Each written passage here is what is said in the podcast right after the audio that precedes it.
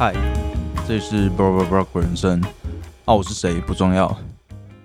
我们今天继续来看《莫斯科绅士》这本现代文学小说。那今天这一集是接续到上一集讲的内容，也就是伯爵他独自一个人前往餐厅用餐啊。不过这一篇算是我认为很特别的一篇，因为这个篇章里面。他讲了很多很多小故事，但是彼此之间其实你各自来看的话都不会有什么大问题。我们今天这一集会讲到一个伯爵他在餐厅里面遇到的一个小故事。那这个故事带给我们的体悟，其实跟我们上一集讲到的薛西弗斯推石头的这个故事有可以互相呼应的地方。所以我觉得这边还是。算是提醒各位一下吧，就是薛西弗斯的故事，其实是想要让我们探讨我们活在这个世界上的意义到底是什么。那伯爵他当时得到的一个解答是：虽然我们的人生就像薛西弗斯一样推着这颗石头，以结果来看都是毫无意义的，但是我们也必须要抱着尊重的心情来看待其他人所做的事情。同时，也要抱着尊重的心情来看待自己所做的事情，这样子才不会真的让推石头这件事毫无意义。我们就记住这一点，然后继续进行我们今天的故事，看看伯爵他今天到了餐厅之后，究竟会得到什么样的体悟吧。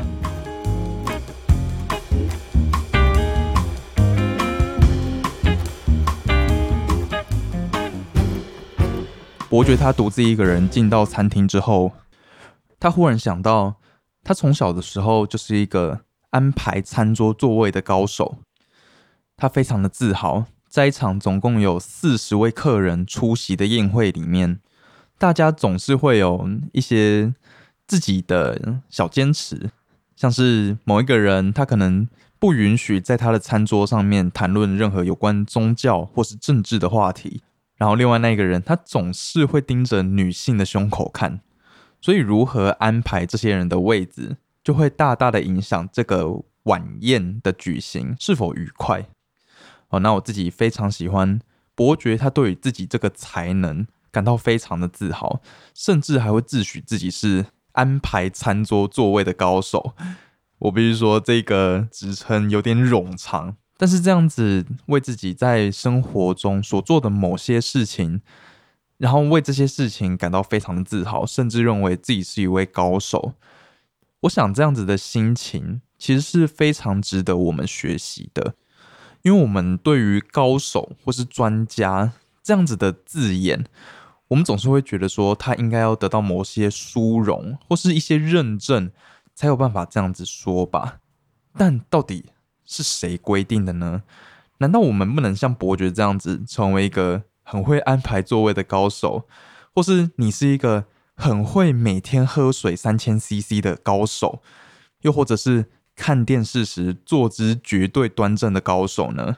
像这样子，我们生活中，嗯，没有什么人在意。但是，当我们觉得自己是这样子的高手时，其实我想这样子的生活是。可以自得其乐的，而且甚至可以当做是一个 push 吧，一个推动的感觉，让我们可以更努力的成为一个呃想要过好生活的这样子的人。而每次伯爵他在小时候要帮这些客人安排座位的时候，总是会闭上眼睛，在脑海中把这些人的座位挪来挪去的，看要怎样子排才比较好。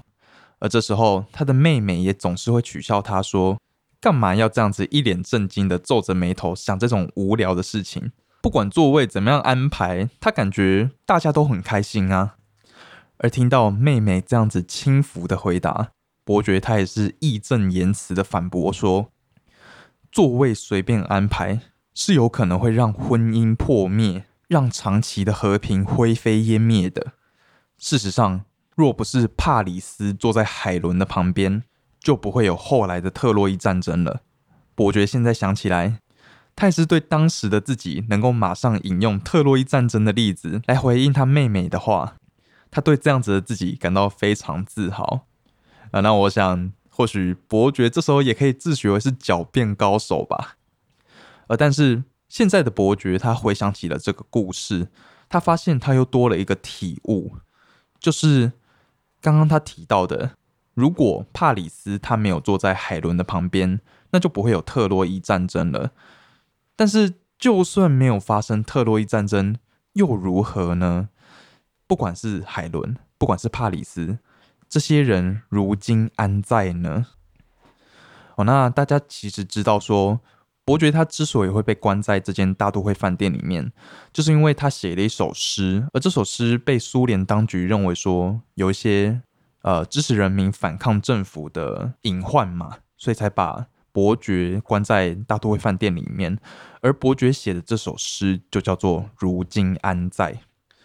所以以前的这些人，他们不管有没有发生战争，不管那场参会。帕里斯有没有坐在海伦的旁边？那又如何呢？如今他们又在哪里呢？那我想，伯爵这样子的体悟，其实就跟我们东方的一句话很像嘛，就是“青山依旧在，几度夕阳红”嘛。过去多少千古风流人物，如今也都一副笑谈中嘛。所以就知道，不管东方还是西方，其实对于人生的一些体悟，都还是有相似的地方，而且其实这个也回应到前面妮娜所讲的薛西佛斯推石头的这个故事嘛。简单来说就是存在主义啦。但我想，如果再深究的话，这一集可能会讲到天荒地老，而且也没有人想听，所以我们还是回归文学的形式。伯爵的如今安在，还有我们东方讲的青山依旧在，几度夕阳红。其实也不尽然都是这么的悲观，尤其是我们东方的这个说法啦，它并没有只是讲说，呃呃，千古风流人物都不在了，而是又讲了一个很漂亮的风景，青山依旧在，几度夕阳红，那就给我们一种感觉是，不管这个人生到后面到底有没有意义，那又有什么关系？我们就好好活在当下，欣赏这个美景。这样不是很好吗？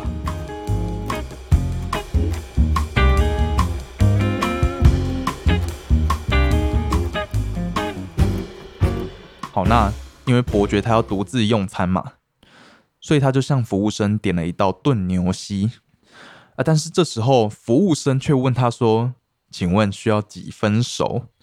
而这个回答让伯爵简直是难以置信。他心想，他真的很想要大声的骂出来说：“难道是要他指定炖牛膝的温度吗？炖牛膝哪有什么几分熟的？”但是伯爵他这时候冷静下来，他告诉自己要展现出宽宏大量的表现，所以就告诉服务生说：“呃，炖牛膝要几分熟，就照主厨的意思吧。”接着伯爵就说：“他想要再来一瓶一九一二年的巴罗洛。”而服务生也接着问他说：“请问是需要白酒还是红酒呢？”那面对服务生第二次不专业的回应，伯爵他再次耐住性子，告诉服务生说：“巴罗洛是意大利北部产的红酒，用来搭配米兰炖牛膝，可以说是绝配。”而服务生听完伯爵这样子的解释之后，好像没有听懂似的，他再次向伯爵确认说。啊，所以是要红酒吗？而伯爵他现在简直是难以相信，他盯着服务生看，甚至怀疑他是不是耳聋了。但面对这第三次的不专业，他还是忍了下来。伯爵还是忍了下来，因为他告诉自己，耐心若非这么常考验我们，那就称不上一种美德了。哦，那其实我自己是觉得。呃，一件事情是不是美德，跟它能不能考验我们，理论上来说是没有什么太大的关联性啦。毕竟你用“考验”这个词，听起来就好像很痛苦。那表现出自己的美德，当然不一定全部都是痛苦的嘛。但我想，至少因为忍耐这件事情是我们很难去做到的，我们就一定会觉得不耐烦。但如果我们能够在不耐烦之前告诉我们自己说，嗯，这个考验是因为它是一种美德，那我想或许这样子就可以说服我们自己能够静下心来，能够继续耐住性子吧。所以伯爵他又又又又再次的冷静下来，跟服务生说：“是的，巴罗洛是红酒。”但这时候反而换服务生有点不耐烦了，他态度强硬的回答伯爵说：“对不起，或许是我解释的不够清楚，但是今天晚上的葡萄酒就只有白酒还有红酒这两种选择。”服务生讲完之后。他们两个人盯着彼此看了好一阵子，没有人讲话。而伯爵他也放弃了，他告诉服务生说：“请安德烈过来，他要亲自跟他讲。”啊，这位安德烈在很久以前有出现过，就是这间餐厅的经理嘛。而服务生他说了一声“没问题”，接着就离开了。而在伯爵他等待的时候，他不停的用手指敲着桌面，他在心里不停的想着“没问题”。他说：“没问题，没问题，没问题。究竟是什么没问题？因为你在那里，我在这里，所以没问题。因为你说了话，我就得回答，所以没问题。因为人活在世上的时间有限，随时都有可能结束，所以没问题。好，那呃，这边我想很明显的，服务生的没问题是指。”啊，让他请安德烈这位餐厅经理过来这件事是没问题的。那只能说，伯爵他这时候，毕竟他前面已经忍了那么多次，嗯，那他会这么的不爽，其实也是情有可原啊。至少他没有展现出来，他只是在内心有一个自己的小抓嘛。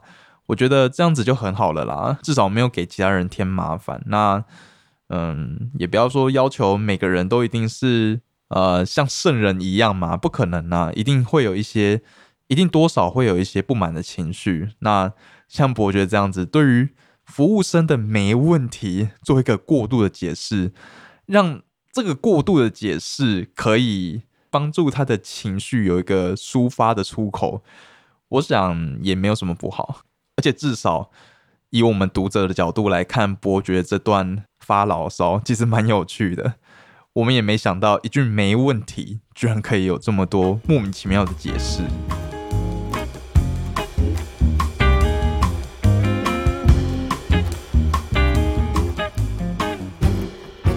那很快的，安德烈就过来询问说：“哎，伯爵有什么事情可以帮忙的？”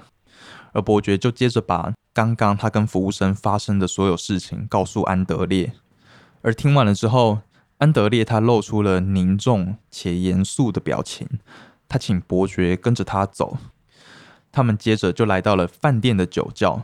哎，其实我觉得这个饭店也太扯了吧！现在有哪一间饭店会有自己的酒窖啊？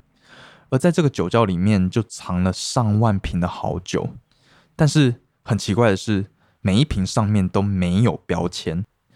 安德烈他告诉伯爵说，前几天有苏联政府的人过来。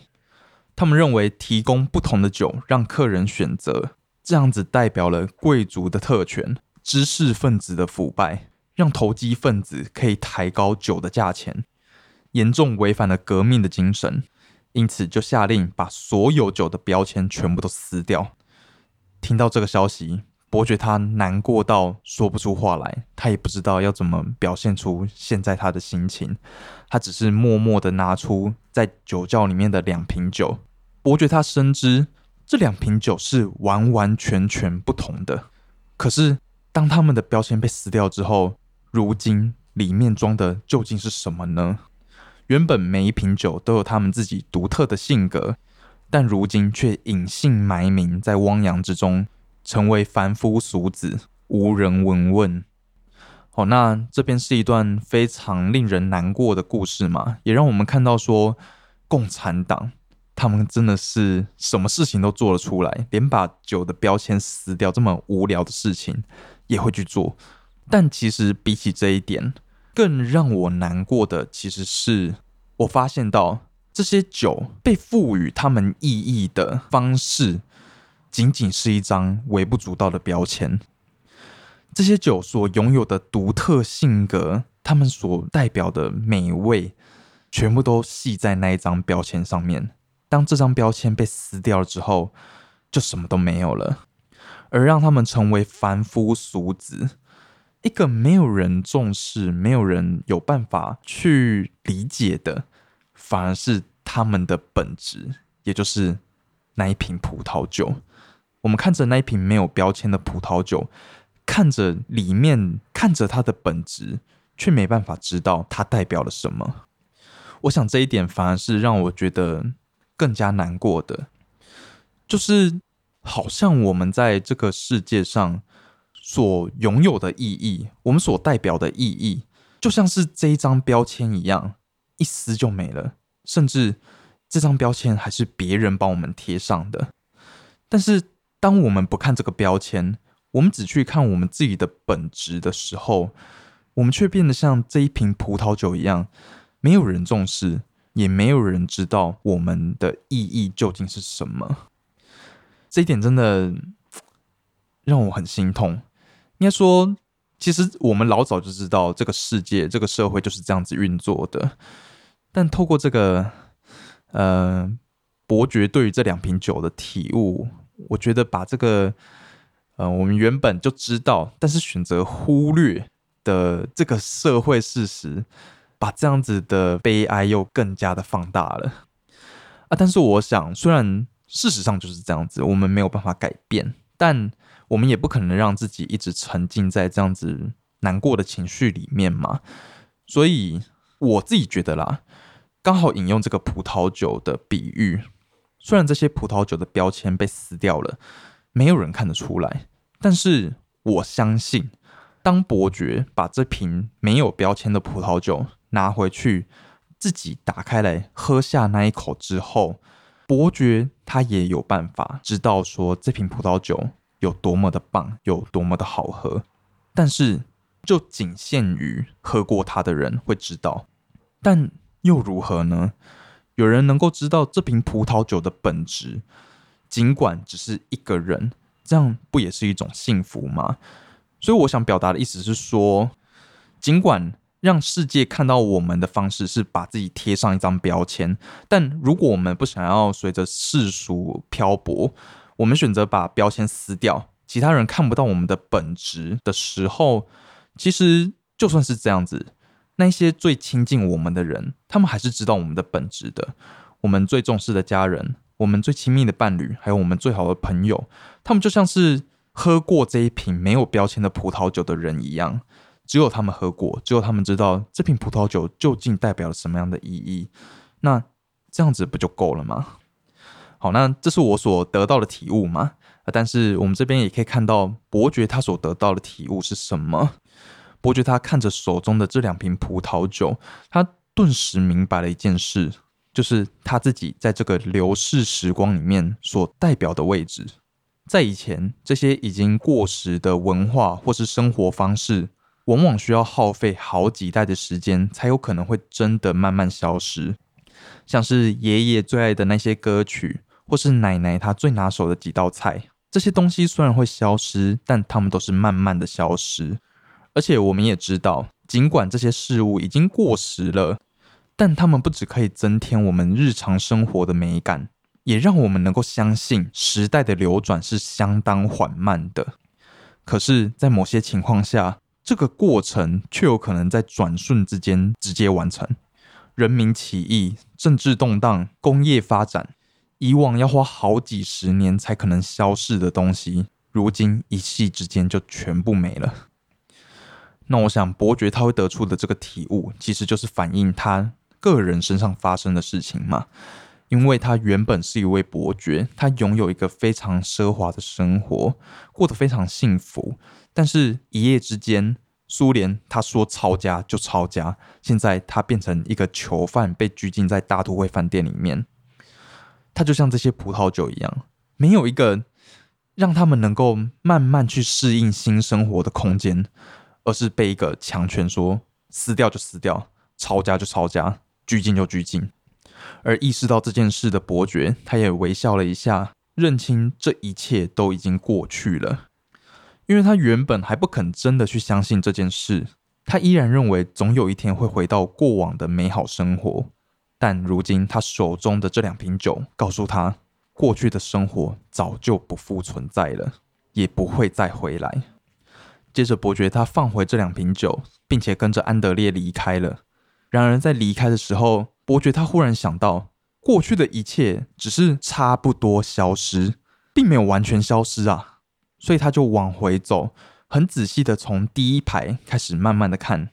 最后，他在第六排停了下来，小心翼翼的抽出其中一瓶酒。